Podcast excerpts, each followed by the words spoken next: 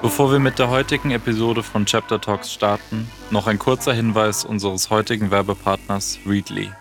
Mit der Readly-App ist es möglich, auf ein Angebot von über 5000 der spannendsten Zeitschriftentitel und Tageszeitungen zuzugreifen und diese unbegrenzt zu lesen.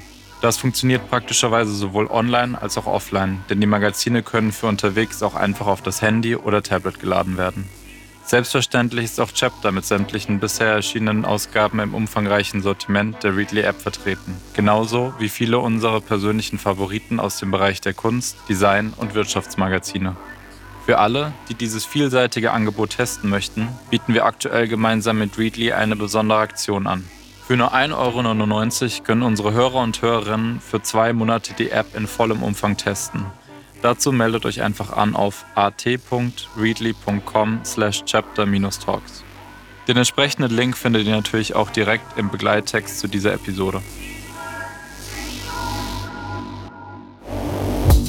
Ich habe das Gefühl, gerade in Deutschland ist, so diese, ist es so verkrustet und diese Angst vor dem Angewandten ist so man muss sich so abgrenzen, Kunst ist Kunst und angewandt ist angewandt und so. Dabei beeinflusst sich das unglaublich auf allen Feldern, ne? ob es Mode ist oder Musik oder Popkultur ne? oder Design. Design ist allgegenwärtig. Wir interagieren permanent mit Design, ja, jeden Tag. Ne? Also ich meine, wenn das keinen Einfluss auf deine Kunst hat, sorry, mhm. dann lebst du irgendwo auf Mars.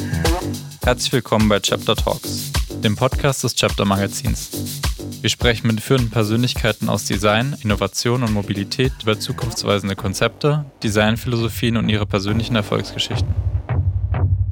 Mein Name ist Timo Schmidt, ich bin Creative Director von Chapter und mein heutiger Gast ist der international erfolgreiche Grafikdesigner und Künstler Eike König. Bereits seit 1994 leitet Eike das von ihm gegründete Kreativkollektiv Hort, das zunächst vor allem mit seinen Arbeiten für die Musikindustrie bekannt wurde.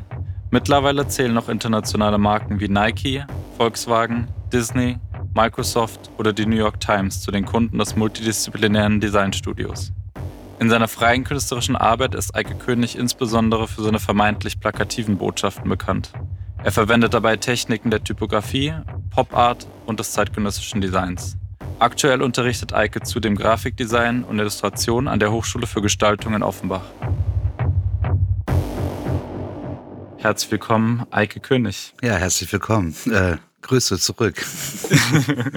ja, du darfst sehr gerne auch unsere Hörer und Hörerinnen begrüßen. Ja, äh, ein Hallo aus Berlin. Ich komme, bin gerade zurück aus Paris und jetzt hier in Berlin und ja, herzlich willkommen zu unserem gemeinsamen Podcast. Ja, und du bist, du hast doch gerade schon gesagt im Vorgespräch, du bist heute auch so halb auf dem Sprung und musst gleich unterrichten. Heißt, du fährst nach Offenbach oder ist es heute digital? Heute ist nochmal ein digitales Treffen wegen Rundgang. Wir machen zum mhm. ersten Mal jetzt seit zwei Jahren wieder einen Rundgang in Präsenz und die Lehre wird auch wieder in Präsenz stattfinden. Das heißt, es wird ein äh, sehr soziales Jahr hoffentlich oder ein Ende, sehr soziales Ende des Jahres, wo wir uns wieder in Räumen treffen und äh, direkt miteinander sprechen, ohne eben die, den digitalen Filter dazwischen. Ne? Das heißt, wir können eigentlich schon so ein bisschen Werbung machen, weil die Folge geht schon sehr, sehr bald online. Ja. Wann ist denn der Rundgang? Jetzt im, im, im Oktober noch? Genau, der ist Ende Oktober, 29., 30. und 31. Oktober und ich unterrichte in Offenbach an der Hochschule für Gestaltung. Ah ja, super. Service-Podcast. Gerne wollen wir so ein bisschen heute darüber reden, wie es so ein bisschen angefangen hat bei dir in der Gestaltung und äh, dann am Ende oder, oder aktuell zur äh, künstlerischen Arbeit äh, gekommen ist und wo wir da vielleicht überhaupt die Grenze ziehen müssen. Ja, das können wir alles gerne klären. Wie gerade in der Intro schon gesagt hat, hast du angefangen mit der Gründung des eigenen Designstudios 1994 mit dem Namen Hort. Wie muss man sich das vorstellen? Wie viel Zeit bist du im Hort?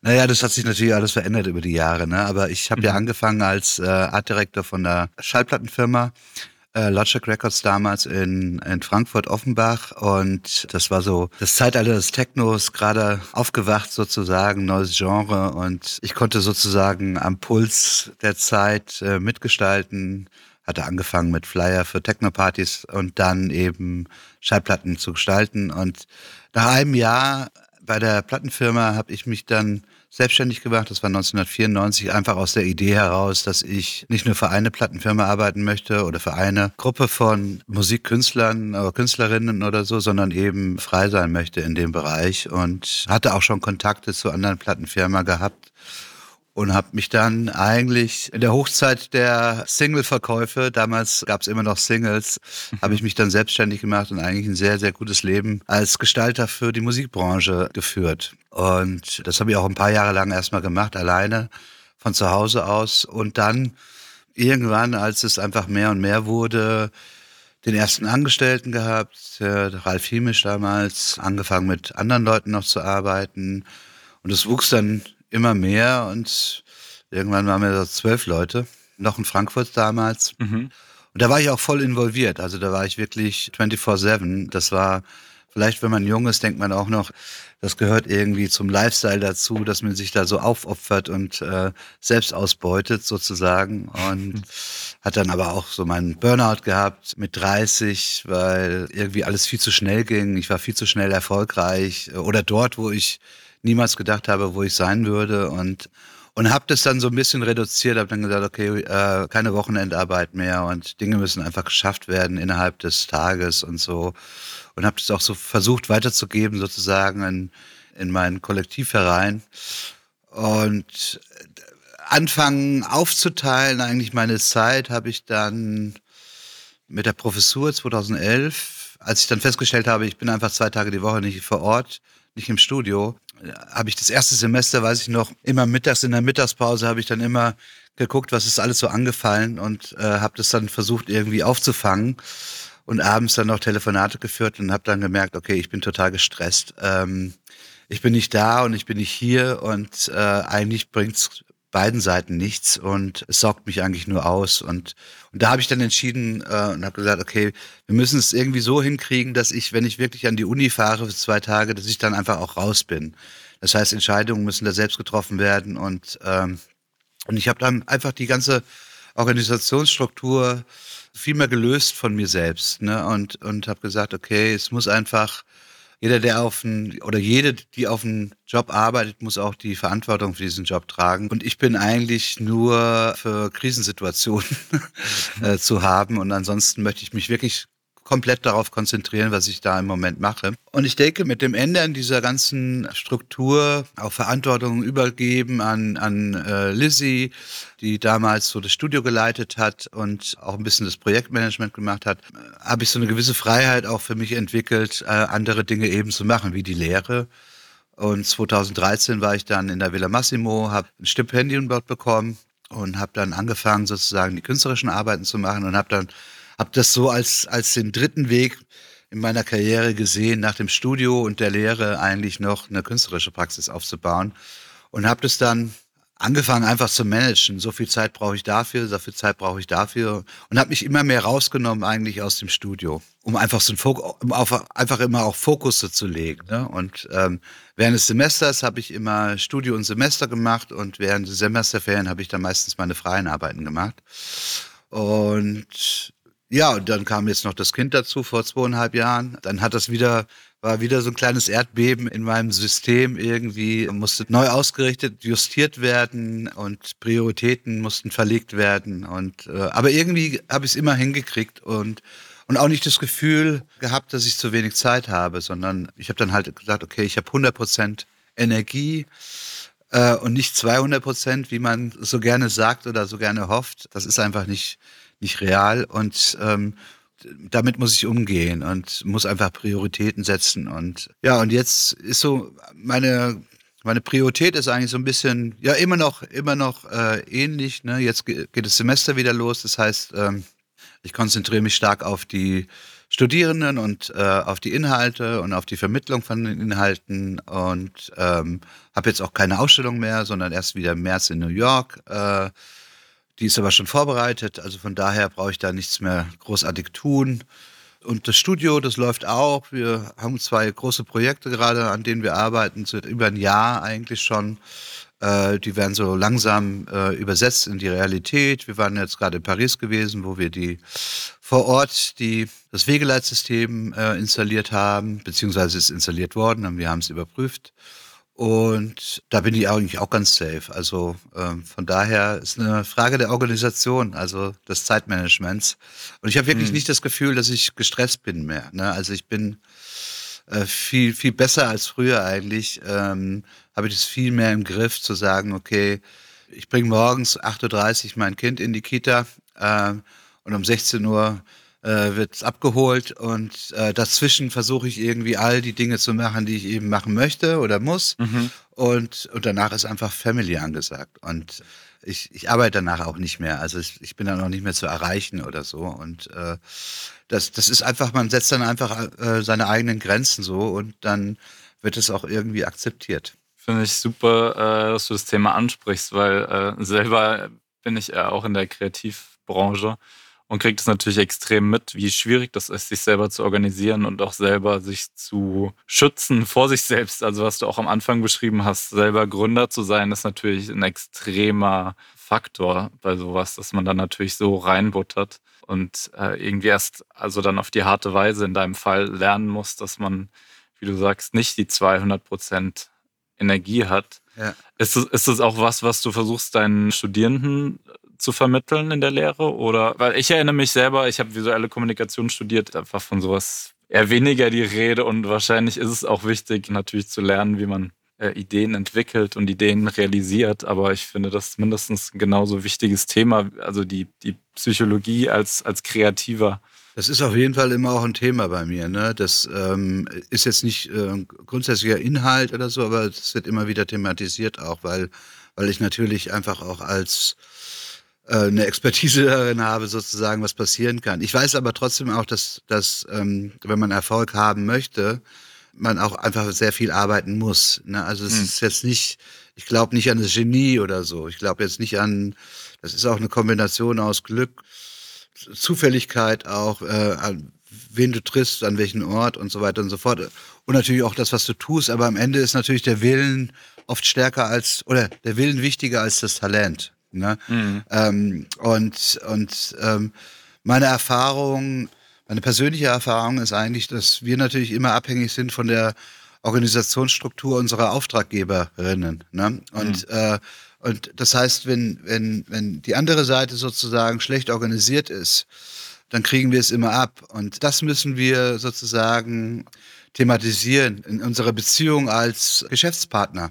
Und äh, wir, wir denken ja immer, wir, wir sind jetzt eine, eine, eine Servicekraft oder so, die, die für Geld Dinge irgendwie ausführt. Aber am Ende ist es natürlich ein Vertrag, den man schließt zwischen zwei Geschäftspartnerinnen. Und da gibt's ähm, da gibt's die eine Seite und die andere Seite. Und ich bin eben die andere Seite und ich kann genauso gut Forderungen stellen, wie die andere Seite das kann. Das heißt, ich habe eigentlich sehr viel Zeit und Energie darin äh, aufgebracht, eigentlich immer im Gespräch mit meinen Kunden, Kundinnen das zu thematisieren und zu sagen, Zeit ist ein ganz wichtiger Faktor in unserer Zusammenarbeit. Und ich möchte eben realistische Einschätzungen euch geben, wie lange es dauern würde. Ne? Wenn, wenn jetzt zum Beispiel jemand bei uns anfragt und sagt, okay, wir würden gerne ein Corporate Design von euch haben, dann frage ich zuerst, wann soll das fertig sein? Und dann mhm. gibt's oft so, ja, drei Monate. Und das klingt erstmal lang, aber ähm, aus meiner Erfahrung heraus kann ich denen sofort sagen, okay, das wird ein Jahr lang dauern.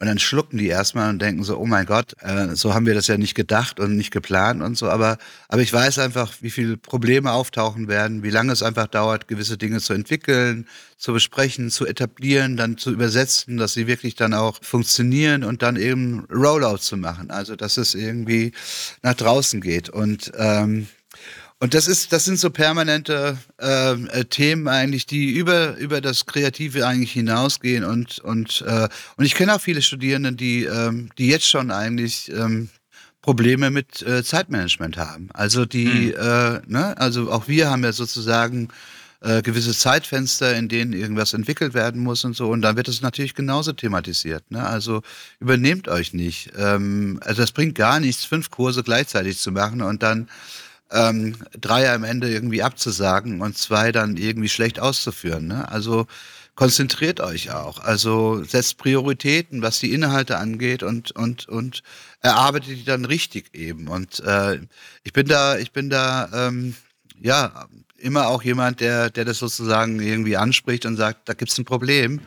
Und äh, ein Problem, das man lösen kann. Also ist nichts Unlösbares oder so, sondern es hat einfach nur ähm, mal aufzudröseln ähm, und, und ganz logisch zu erklären, okay, du, du wirst es nicht schaffen. Ne? Und ähm, sei, da, sei da persönlich auch mal realistischer und, äh, und lerne auch damit umzugehen und das irgendwie vielleicht auch später wieder einzufordern, weil ich, ich glaube einfach nicht, ich, ich glaube schon, dass man äh, für kurze Zeit mal ähm, viel schafft in einer in einer komprimierten Zeit und sowas, aber dass es eben an deine Ressource geht und dass es eben, dass die Ressource, dein Körper und dein Geist äh, und deine Seele eben auch einen Einfluss auf die Ergebnisse hat. Ich will ja gar nicht, dass die Studierenden so einen Moment erreichen, ne, des Zusammenbruchs oder der Krise. Ne? Die, die sollen ja auch irgendwie versuchen, Krisen aus dem Weg zu gehen.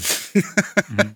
ne? und, und wenn sie dann in der Krise sind, dann kann man, dann muss man wieder anders darüber reden. Aber äh, aber das ist natürlich, äh, es ist natürlich auch faszinierend am Anfang. Ne? Man hat die Energie, ich weiß es auch noch als junger Mensch, ne? ich war 24, 25 in der Musikbranche. Ich bin jeden Abend ausgegangen in die Clubs. Ähm, wir sind ganz viel gereist. Wir hatten Büros in London und New York gehabt. Ne? Ich war ständig unterwegs gewesen und, und so ein Highspeed Live äh, in the beginning of the digital era. Ne? Also wir waren mit die ersten gewesen, die eine Webseite hatten und sowas. Ne? Das war schon verrückt. Das war wie Back to Future. Ne? Also das war einfach so ein Ausblick in so eine digitale Zukunft einfach. Ne? Und ich fand das total faszinierend. Und hab dann natürlich auch, du ignorierst natürlich dann auch deinen dein, dein, dein eigenen Körper. Ne? Das, das, da, da geht man einfach drüber, weil man halt denkt so, it's the time now. Und wenn ich das verpasse, dann, dann, dann war's das. Ne? Und äh, und ich finde es ja auch okay, dass, dass äh, junge Leute erstmal am Anfang ähm, alles reinbuttern und irgendwie, äh, ja, irgendwie vorankommen wollen und sowas. Ne? Aber man muss sich auch bewusst sein, oder die werden wahrscheinlich auch ihre eigenen Erfahrungen machen, aber Bewusstsein, da, dass das eben auch begrenzt ist und dass das dann irgendwie auch mal zum Knall kommen kann. Ne? Und äh, das war bei mir so und ich habe ein halbes Jahr nicht gearbeitet. Ähm, und ich glaube oder ich hoffe, dass ich daraus so viel gelernt habe, ähm, äh, so auf mich zu hören, dass ich da gar nicht mehr reinkomme. Ne? Also ich, dass ich da wenn ich da Vorzeichen spüre, einfach auch sage, okay, ich brauche ich brauch einen Break. Ne? Und ähm, ja, das ist auf jeden Fall Thema, auch in der ähm, aber ich mache genauso wie, wie verhandle die mit Kunden und so weiter und so fort. Das sind ja dass die, die ganzen Scouts von den großen Firmen, die, die gucken ja nach den jungen Leuten. Da passieren die neuen, da werden die neuen Ästhetiken entwickelt und so weiter und so fort. Ne? Und heute repräsentiert sich ja auch jeder über Instagram. Äh, das heißt, sie sind immer auch äh, sichtbar irgendwo und findbar und äh, die werden natürlich angesprochen, weil sie jung sind, ähm, unverbraucht sozusagen, ähm, aber auch gleichzeitig äh, sehr empfänglich für für, für, für so einen Jobauftrag. Ne? Und, und äh, da, da findet natürlich auch oft Ausbeute statt. Also da bin ich dann jemand, der, der sie auch immer wieder als Ansprechpartner irgendwie so, ey, lass uns mal über den Vertrag gucken, ähm, ähm, ist das nicht äh, zu wenig oder sind die Rechte nicht ausreichend oder sowas. Ne? Also ich finde, das sind schon schon wichtige. Das das war nämlich auch das Problem bei mir am Studium. Das war nie Thema. Also mhm. und und mhm. ich guck ich guck natürlich schon in der Uni, dass die Studierenden ähm, vielleicht auch in die Selbstständigkeit gehen. Also ähm, Partner finden, äh, äh, Kollektiv gründen oder so, schon in Studienzeiten anfangen, sich irgendwie aufzustellen ähm, äh, Projekte zu machen und äh, ähm, ja draußen in der Welt irgendwie äh, auch Geld zu verdienen. Und ähm, da will ich natürlich nicht, dass sie dass sie die billigsten Konkurrenten von mir werden, sondern natürlich auch äh, ja auch auch ihren eigenen Anspruch irgendwie für ihre Arbeit auch irgendwie festlegen. Ne? Das ist mir das wert einfach, ne? weil das ist am Anfang ist es immer sehr verlockend. Man hat viel Zeit, man zahlt keine Steuern, man muss sich nicht großartig versichern, man hat kaum Kosten. Na, dann kann man es natürlich auch billiger machen. Und das ist so, das, das, äh, wenn man dann anfängt zu sagen, ja, jetzt habe ich Diplom, jetzt will ich äh, äh, fünfmal so viel Geld haben, dann sagen die Tschüsschen, da, da, sind schon die nächsten Studierenden. Ne? Und das ist so das Problem. Aber von daher ist es auch immer auch ein Thema bei mir ähm, im Unterricht, ja. Nachdem du dann so selber so viele Erfahrungen gemacht hast mit wirklich Hardcore, auch kommerziellen Kunden und auch gerade ja beschrieben hast, wie, wie viel man da auch immer investiert in die Kommunikation mit so einem Partner, äh, würdest du sagen, dass die Arbeit äh, an deinen freien äh, Kunstprojekten, an deiner, an deiner Kunst, ob dass das eher so ein Gegenpol jetzt geworden ist?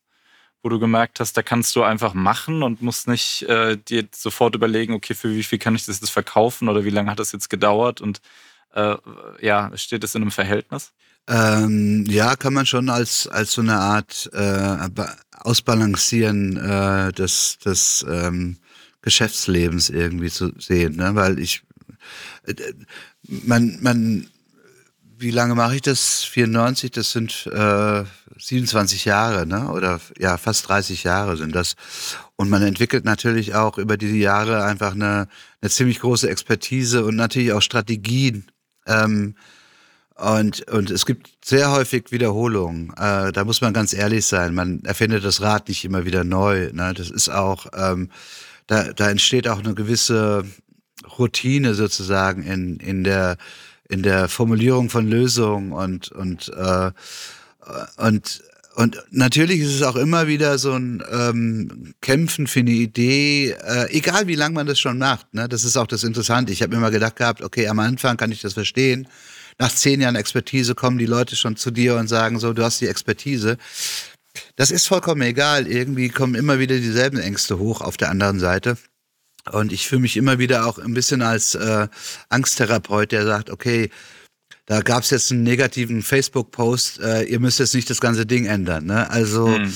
äh, da, da, da, da sind ja auch äh, sehr abstrakt oder Ängste sind ja auch oft sehr abstrakt und äh, und ähm, wir wir wir arbeiten ja mit Menschen, äh, von denen wir immer nur einen ganz kleinen Teil kennen. Ne? Also was dahinter jetzt in die Company reingeht oder sowas, das, diesen Graubereich, den kennen wir ja meistens gar nicht. Und von daher wissen wir gar nicht, in welchen Strukturen die da irgendwelche Entscheidungen treffen und so. Und, und äh, für, für mich äh, ähm, ist es natürlich auch irgendwann ermüdend, äh, immer wieder sozusagen äh, mich zu erklären, immer wieder ähm, ähm, Menschen, die äh, vor 20 Jahren gestalterisch sozialisiert worden, äh, an die Hand zu nehmen und zu sagen, heute ist eine andere Zeit. Ne? Mhm. Es gibt andere Ästhetiken, es gibt andere, andere Narrative, ne? es gibt andere ähm, Technologien, mit denen wir Stories erzählen. Ne? Und, und die müssen alle, das muss nicht alles irgendwie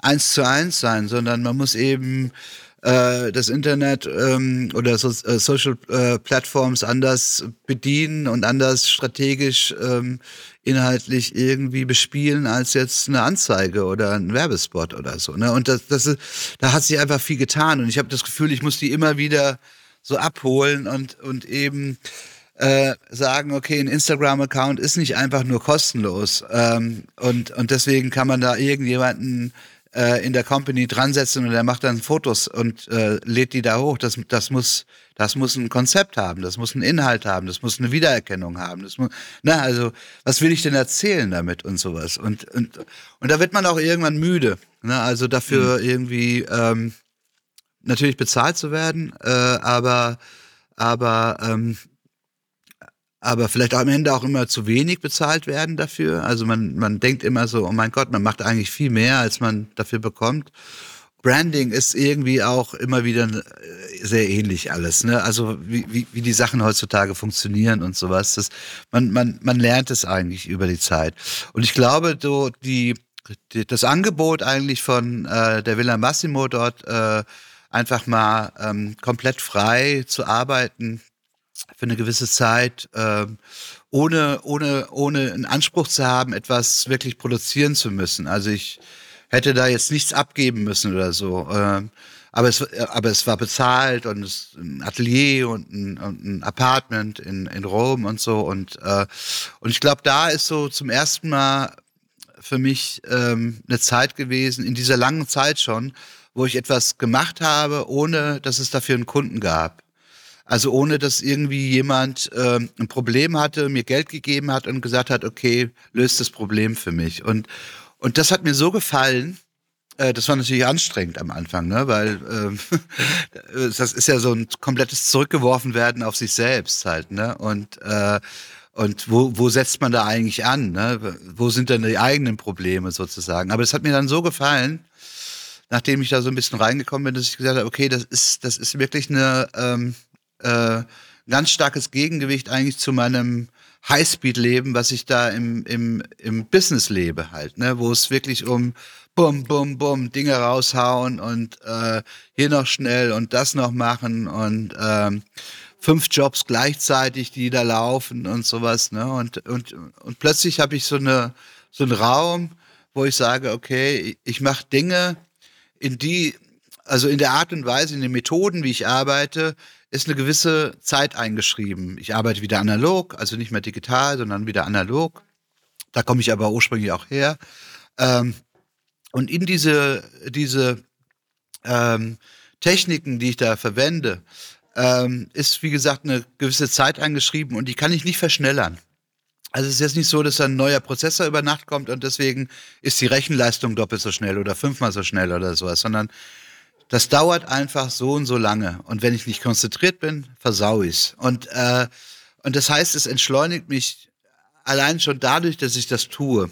Und, ähm, und ich kann, natürlich kann ich an parallelen verschiedenen Sachen gleichzeitig arbeiten, aber trotzdem immer nur eins nach dem anderen. Also es gibt gewisse Zeiten, die da wie trocknen oder und so weiter und so fort. Also es ist wirklich ein Gegenentwurf eigentlich zum digitalen Zeitalter. Ne? Und aber man spürt es ja überall. Alle, alle wollen wieder analog. Ne? Alle wollen wieder äh, die Erde anfassen und und äh, die Möhren selber ziehen. Ne? Und äh, ja, und es war für, für mich halt auch 2013 einfach so der der Moment, wo ich gesagt habe, so das ist eine Chance für mich, wirklich da einfach mal auszusteigen aus dieser äh, aus dieser ähm, aus dieser Rennbahn ne, und, und, und einfach wieder spazieren gehen. Ne? Also die Rennbahn kann immer noch da sein, ne, aber ich laufe da einfach nebendran. Ne? Und, äh, und von daher denke ich schon, dass es, äh, dass das mich äh, mächtig ausgleicht und, ähm, und mir wieder etwas gibt, was ich für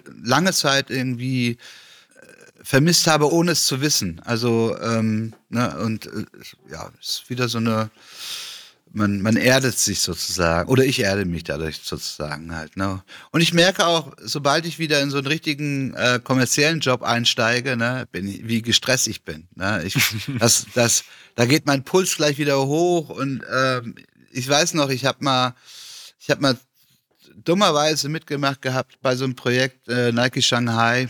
Äh, eigentlich war da ein Team drauf gewesen und ich habe da mitgemacht und dann hat sich Nike Shanghai äh, dafür entschieden, und ich war gerade mit meiner Familie eigentlich im Urlaub gewesen in Antwerpen und dann habe ich nachts noch äh, auf diesem äh, Job gearbeitet ähm, und, und, und habe denen immer wieder was Neues geschickt, weil ich immer noch gedacht habe, das ist nicht gut genug, das ist nicht gut genug. Und die gesagt haben so, hör mal auf, also wir haben's doch, du musst das irgendwie jetzt nicht weitermachen oder so. Und ich war immer noch unzufrieden. Und, äh, und das war, war so stressig gewesen, ja. Ähm, dass ich, ich weiß schon, warum ich da so aus dem Tagesgeschäft eigentlich äh, so raus bin, ne? Weil ähm, äh, so, so am Anfang Konzeption und so, das finde ich total spannend, aber wenn es dann wirklich so ums Machen geht oder sowas, das kann ich gar nicht mehr. da bin ich echt zu, zu alt für oder so. Oder, oder einfach, oder ich habe es einfach zu viel gemacht. Ne? Das ist, das ist nicht mehr, das ist für mich kein, kein großer Reiz mehr. Ne? Ich, ich weiß, wie es geht, aber ähm, ja, es stresst mich. Ja. Deine Kunst ist ja jetzt relativ schnell auch sehr gefragt geworden. Du hast gerade gesagt, du hast eine Ausstellung jetzt in New York bald. Ähm, wie, wie siehst du das Ganze? Bist du da eher auf dem Trip, dass du denkst, du machst, wie du Lust hast und wenn das dann jemand haben will oder wenn es jemand ausstellen will, ist das schön?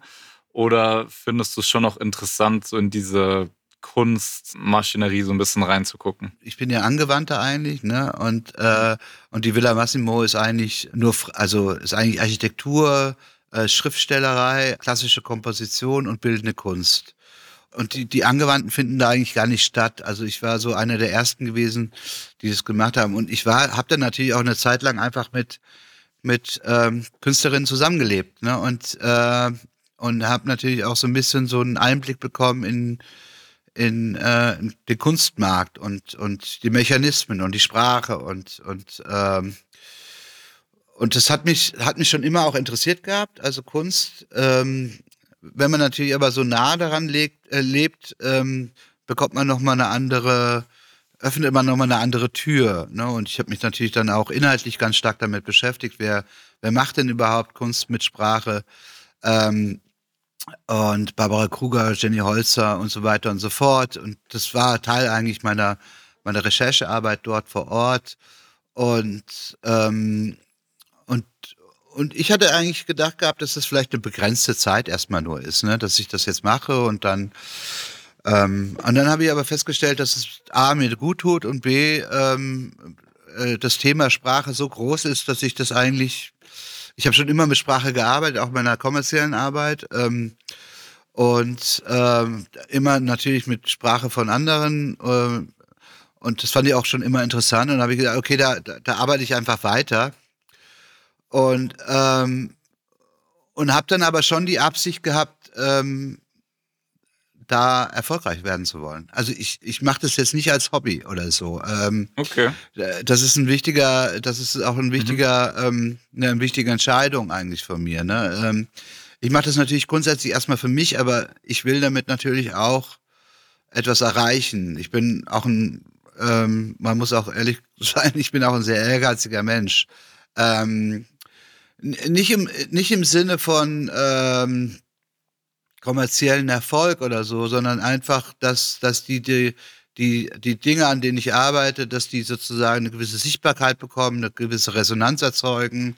Mhm. Ähm, ähm, ja, also dass sie einfach auch da draußen existieren können. Und, ähm, und da habe ich sehr früh angefangen, eigentlich ähm, auch an der an der Vermarktung von mir zu arbeiten. Ne? Also das, das klingt jetzt so negativ und so. Ne? Man denkt ja immer, Kunst ist irgendwie so äh, der Freigeist, ähm, äh, der da durchs Leben so schlendert und äh, der Gesellschaft immer mal was irgendwie äh, zurückgibt und so. Aber aber um ehrlich zu sein, ist der Kunstmarkt natürlich ein knallharter Markt, ne?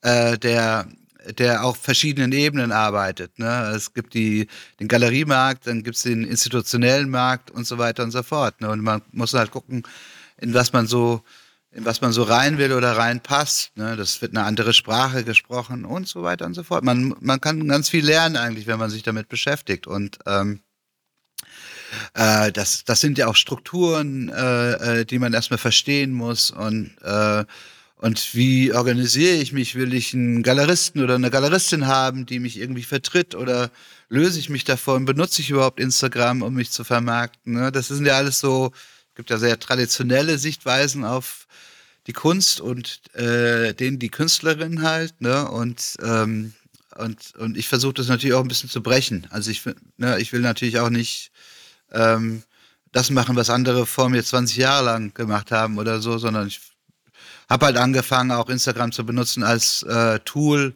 sozusagen für Sichtbarkeit und habe natürlich auch ausgenutzt, einfach, dass ich ein Büro habe, das äh, recht erfolgreich ist. Ähm, das heißt, ich fange nicht bei Null an, äh, das, was natürlich auch viel einfacher ist, als wenn man jetzt irgendwie so ganz neu irgendwo anfängt. Und ähm, das heißt, ich hatte schon eine gewisse Sichtbarkeit und konnte die eigentlich auch ausnutzen, um die auszubauen. Und am Anfang habe ich auch festgestellt, dass es natürlich ganz viele ganz viele waren, die sich einfach für Grafikdesign interessiert haben. Ne? Und, ähm, mhm. Und, und jetzt äh, habe ich das Gefühl, es gibt, äh, gibt auch ganz viele Leute, äh, die, die mir folgen oder die sich die für die Arbeit interessieren, die damit gar nichts zu tun haben. Also die, und das, das war auch schon immer meine Absicht gewesen eigentlich, dass ich, dass ich zwar immer noch mit den Methoden des Grafikdesigns natürlich auch Grafikdesignerinnen anspreche, ne, das ist ja klar, ähm, aber, aber eigentlich, ähm, äh, eigentlich auch die, die damit nichts zu tun haben und dann darin auch kein Grafikdesign sehen. Ne? Und ähm, und das ist am Ende ist das äh, äh, ähm, stecke ich da einfach sehr viel Arbeit rein, auch äh, ein gewisses Profil zu haben auf Instagram. Ne? Also da, da gibt es so ein bisschen Persönliches, aber auch nicht so viel. Man weiß nicht wirklich. Äh, ne? Also es hat so ein, äh, immer noch ein, ein Moment des Mystischen oder des, des nicht durchdringbaren, obwohl es so scheint, als wäre es wirklich privat. Mhm äh, es ist doch kuratiert. Also ich muss da ehrlich sein, ne? Also auch und, und alle anderen, die das irgendwie verneinen oder sowas, äh, sorry. Aber am Ende entscheidet man halt, was man irgendwie preisgeben möchte und nicht. Und das ist natürlich Kuration. Ich habe dann angefangen mit so Editionen für die so günstiger sind, einfach, um äh, sozusagen auch eine breitere Gruppe an Menschen anzusprechen, für die äh, einfach meine äh, Bildpreise zu, zu hoch sind. Ne? Und äh, das ist dann so ein Einstieg. Man, man bietet den Menschen einfach so einen Einstieg in die, ins Werk. Und, und äh, ich habe das schon öfters erlebt. Die haben dann zwei, drei gekauft und irgendwann ein Original.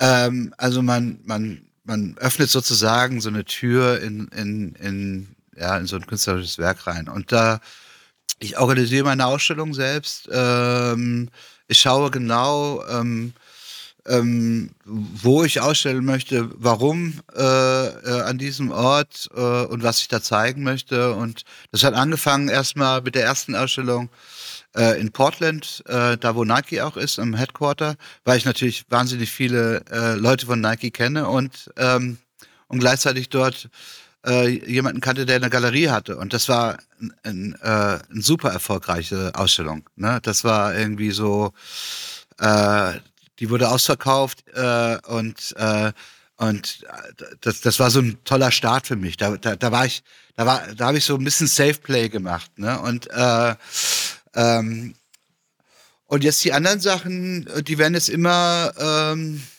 die werden jetzt gedanklich äh, immer weniger äh, äh, strategisch, was so Kundschaft angeht und mehr so inhaltlich so. Ne? Ähm, jetzt gerade habe ich äh, äh, Belgien habe ich die Arbeiten zurückbekommen, da habe ich eine dreimonatige Ausstellung gehabt. Ähm, jetzt in München habe ich gerade und New York ist sozusagen die dritte von diesen dreien, wo ich mit ähm, wo, wo ich den Ausstellungsort in Frage stelle ähm, und, und nichts mehr an die Wand hänge, sondern eigene Displays baue dafür.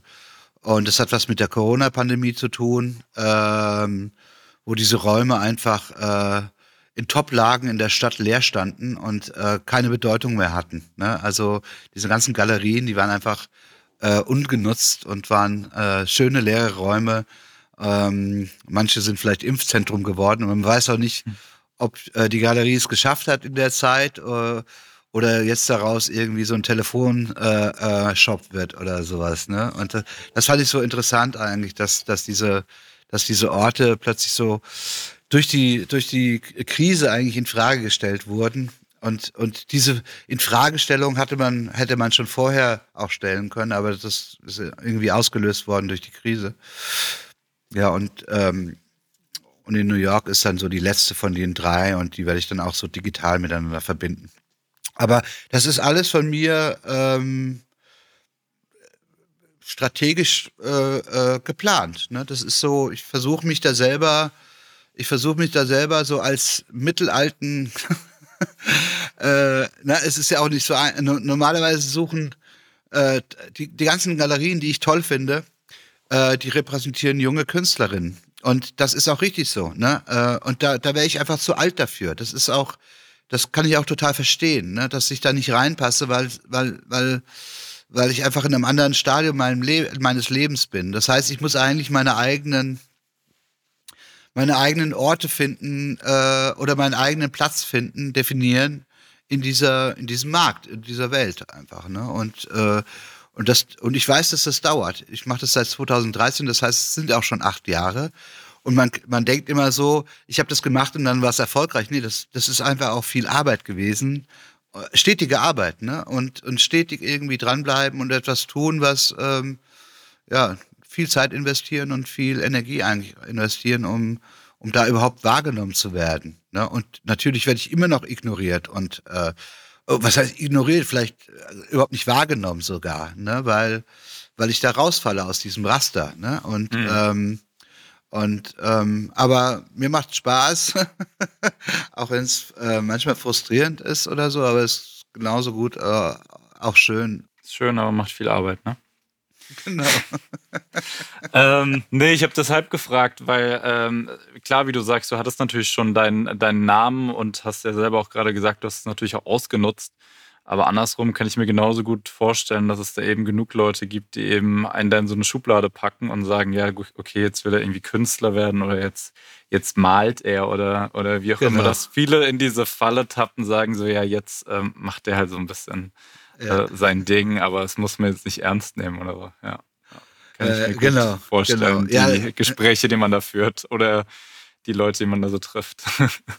ja, ja, ja, ja. Das ist natürlich, da gibt es auch in Deutschland, gibt es auch so, das, das ist komischerweise in anderen Kulturen nicht so das Problem. Ne? So Graphic Art ist nicht so, das ist immer noch akzeptiert. Ne? Also in, in ich habe das Gefühl, gerade in Deutschland ist so diese, ist es so verkrustet und diese Angst vor dem Angewandten ist so, man muss sich so abgrenzen, Kunst ist Kunst und angewandt ist angewandt und so. Dabei beeinflusst sich das unglaublich auf allen Feldern, ne? ob es Mode ist oder Musik oder Popkultur ne? oder Design. Design ist allgegenwärtig. Wir interagieren permanent mit Design, ja, jeden Tag. Ne? Also ich meine, wenn das keinen Einfluss auf deine Kunst hat, sorry, mm. dann lebst du irgendwo auf dem Mars. Ne? Und, und das sind uralte ähm, keine Ahnung, äh, Ängste, ähm, nicht uralt, aber äh, das sind einfach so, so Ängste, dass da irgendjemand eindringen könnte in ihr, in ihr, in ihr, ihr Reich da, ne? Und, mhm. ähm, und deswegen ist natürlich, äh, äh, neigen, neigen einige dazu, genau das zu sagen, ne? Das ist ja, das ist ja keine Kunst, ne? Und ähm, und äh, da schmunzel ich natürlich drüber. Ne? Das ist, äh, äh, und es ist auch lustig, weil es gibt auch andere, äh, die einen ähnlichen äh, Weg hinter sich haben. Ne? Die Barbara Kruger ist eine ausgebildete Grafikdesignerin und zwar, ne? also die eigentlich auch auch ähnlich gegangen sind. Also und man sieht es auch in ihrer Arbeit, dass sie ursprünglich so ausgebildet wurde. Ne? Mhm. Sonst, also den Kontext braucht man, um die überhaupt zu verstehen. Ja, also ähm, formal erstmal, ne? welche Elemente sie benutzt und sowas. Und äh, Andy Warhol, ne? Also ich meine, ja. aus der Werbung. Ja, also, genau. ne, also, mhm. hey, macht, macht das doch nicht so schlecht, ne? Also sorry, mhm. ne? Äh, und, ähm, und, und, und natürlich ähm, bediene oder natürlich äh, ist das, was ich in meiner künstlerischen Praxis mache, ganz stark verbunden mit dem, was ich vorher gemacht habe oder beziehungsweise auch immer noch mache. Kommerzielle angewandte Arbeiten, ja. Ähm, ähm, und ich verwende ja immer noch die, die Mittel. Äh, ne? Also ich habe Sprache, ich habe äh, Typografie, ähm, ich habe äh, Formate, die an Plakate entwickeln, äh, äh, äh, erinnern und sowas. Ne? also man kann da natürlich ähm, ähm, sagen einfach, das ist doch Grafikdesign. Ne? Aber, aber ist es eben nicht. Das ist eben, es gibt eben kein es gibt keinen kein Auftraggeber dahinter, der, der, äh, sondern es sind komplett ähm, ähm, eigene äh, innere Monodialoge, die ich da führe. Ähm, das ist ähm, ein Research, den ich tagtäglich mache bezüglich Sprache, Notizen, ähm, die sich sammeln, die ich immer wieder ähm, äh, ähm, hochhole und, und ähm, und in Frage stelle oder, oder dann irgendwie anwende sozusagen halt. Ne? Und, und dann ist natürlich auch der Kontext der, wo findet das statt? Ne? Also ähm, und, und, und klar mache ich daraus auch teilweise serielle Dinge und sowas. Und das könnte vielleicht auch als äh, Werbung funktionieren manchmal. Ne? Also, hm. aber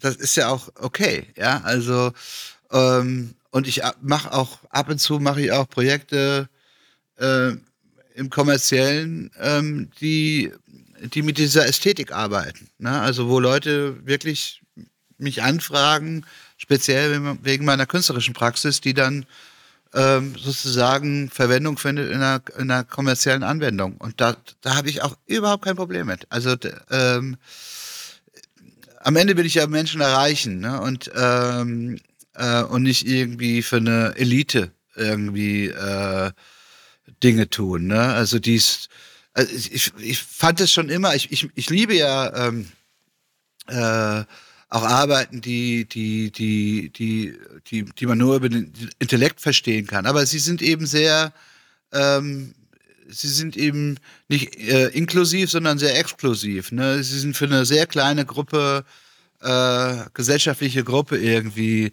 gemacht, äh, die sozusagen die Möglichkeiten, äh, keine Ahnung, die privilegierten Möglichkeiten der Ausbildung äh, äh, und so weiter und so fort haben, um um da überhaupt einen Zugang zu bekommen. Ne? Und, und äh, in meiner persönlichen Arbeit wollte ich immer eigentlich so viele Menschen wie möglich ansprechen. Ähm, also ich versuche eigentlich den, den Zugang so, so gering wie möglich zu, zu halten, die, die Türschwelle. Ne? Äh, ich habe immer noch natürlich Barrieren wie die Sprache. Ne? Also ich grenze ja immer noch einen gewissen Teil der, einen großen Teil der Weltbevölkerung aus, ähm, ähm, weil es dann am Ende Englisch ist oder vielleicht Deutsch oder so. Ne? Aber ansonsten, was die, was die, was die Themen angeht und sowas, das sind allgemeine gesellschaftliche äh, Themen, mit denen ich da arbeite. Und, ähm, und theoretisch hat da jeder auch einen persönlichen Zugang dazu. Ne?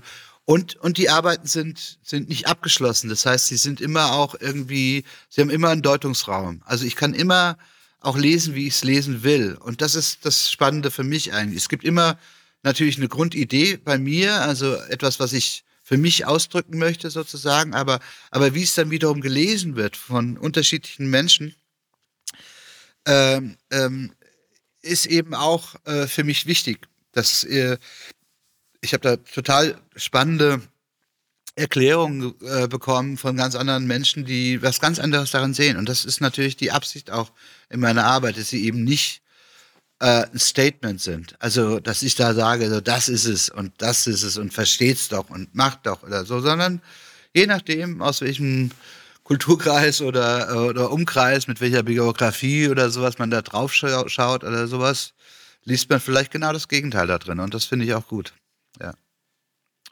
Und, und, Werbung versucht ja schon irgendwie so eine, äh, oder, oder Design versucht, versucht ja schon auch irgendwie so eine, so eine ganz klare ähm, Message zu vermitteln. Ne? Also da, das sollte das Bestreben sein, sozusagen, etwas, mhm. ne, das ist meine Absicht und die sollst du verstehen halt. Ne? Und, und ich will die gar nicht, ich will, ich will, ich will eher, dass du in den Spiegel schaust und darüber selber nachdenkst. Ne? Und ähm, was es mit dir tut.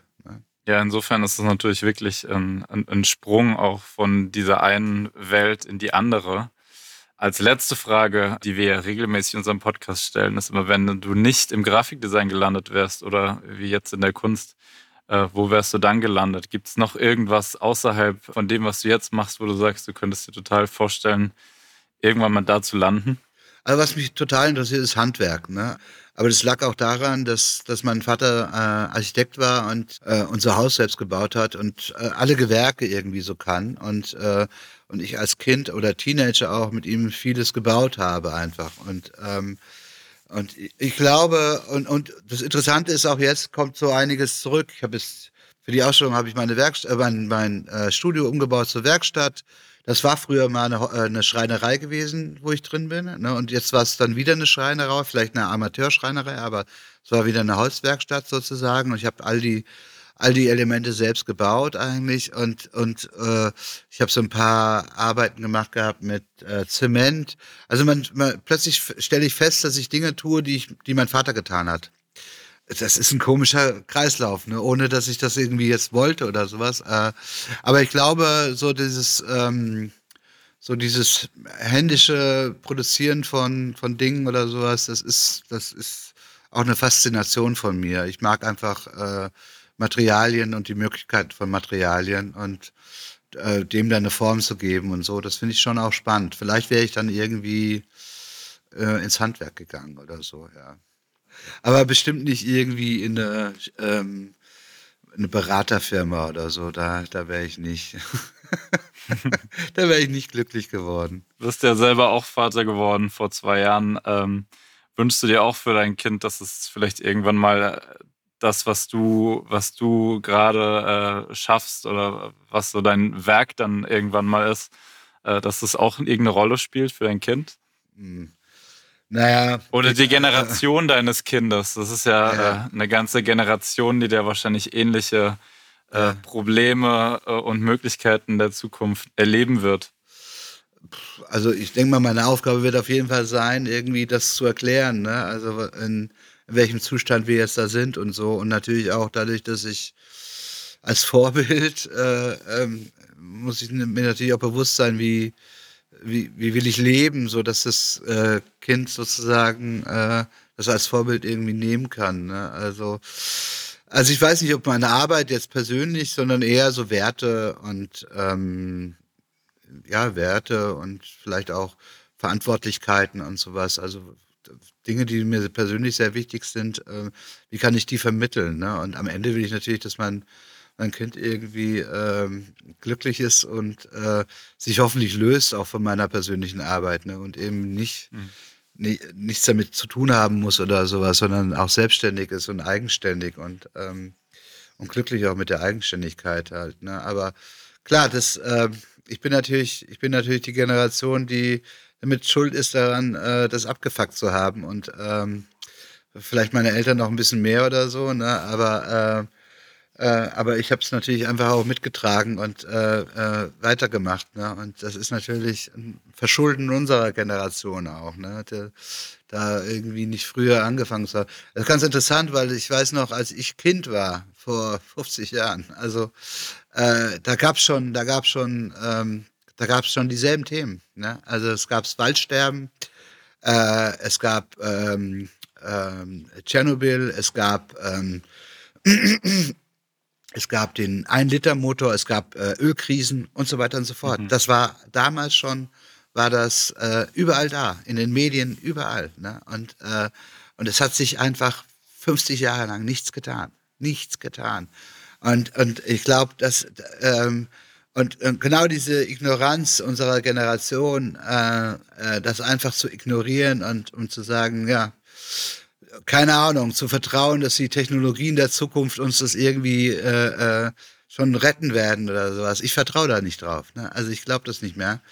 Mhm. Ähm, ich kann es mir auch nicht mehr schön rechnen dadurch oder sowas. Ne? Und äh, jede Technologie, die ein Problem löst, kreiert zig weitere Probleme. Also von daher, ähm, das hat auch was mit, das hat einfach was mit uns zu tun. Ne? Also wenn wir da nichts ändern, äh, in der Art und Weise, wie wir mit unseren Ressourcen äh, im Kleinen, also bei uns umgehen oder sowas. Ne? Und, und ähm, wird sich da nicht großartig was ändern. Und von daher ähm, versuche ich jetzt natürlich schon auch so ein bisschen diesen, diesen Ignoranzkreislauf zu brechen ne? und zu sagen, okay, jetzt habe ich die Verantwortung eigentlich meinem Kind gegenüber ähm, und der Generation auch gegenüber, ähm, einfach auch Dinge zu ändern und, und das vorzuleben halt. Ne? Dass das Kind irgendwie das aufgreifen kann und sagen kann, ja, äh, ähm, let's go this way ne? und nicht irgendwie ähm, the, same, the same shit like my father did for,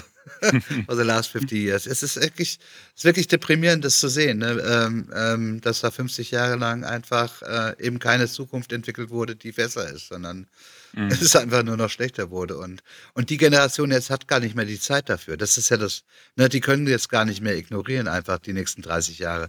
Weil bis dahin äh, ist schon so viel passiert. Von daher, äh, ja, mal gucken, ne, wie ich das hinkriege. In dem Sinne finde ich seine Arbeit auch ein super Zeitdokument. Ein Plakat oder, nee, es ist kein Plakat natürlich, es ist ein modelliert, gespraypainted auf Leinwand. Mhm. Äh, ist mir besonders im Gedächtnis geblieben. Ich habe es gerade nochmal rausgesucht. Revolution has to be postponed. We're designing a new customer journey. Ja. Ähm, fand ich ziemlich gut äh, und ja. auch in dem Sinne sehr passend zum Thema. Ja, genau. Es ist ganz lustig, weil es sind zwei, äh, das sind zwei Referenzen, die ich in der Arbeit habe. Einmal Martin Kippenberger, der mal ein Plakat gemacht hat. Äh, die Revolution muss verschoben werden, die Künstler sind krank. Das fand ich so, so Kunst und Revolution, so diese ganze Kombination eigentlich.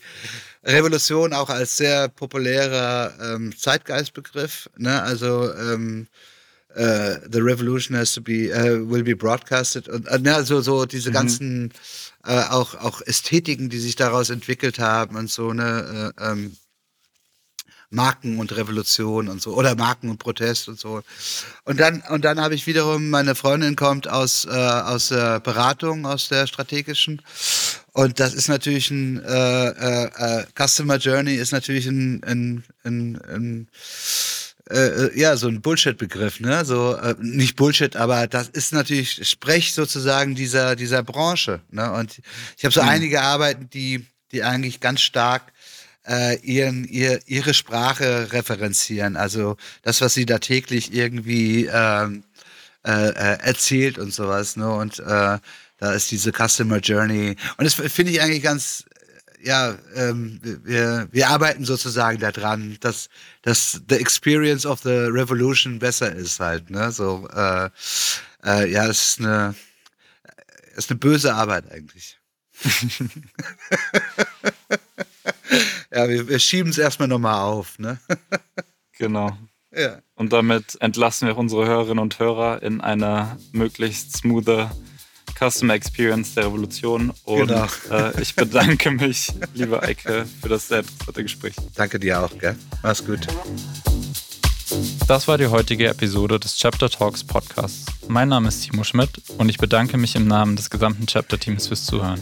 Wir würden uns freuen, wenn Sie unseren Podcast-Kanal abonnieren, teilen und kommentieren.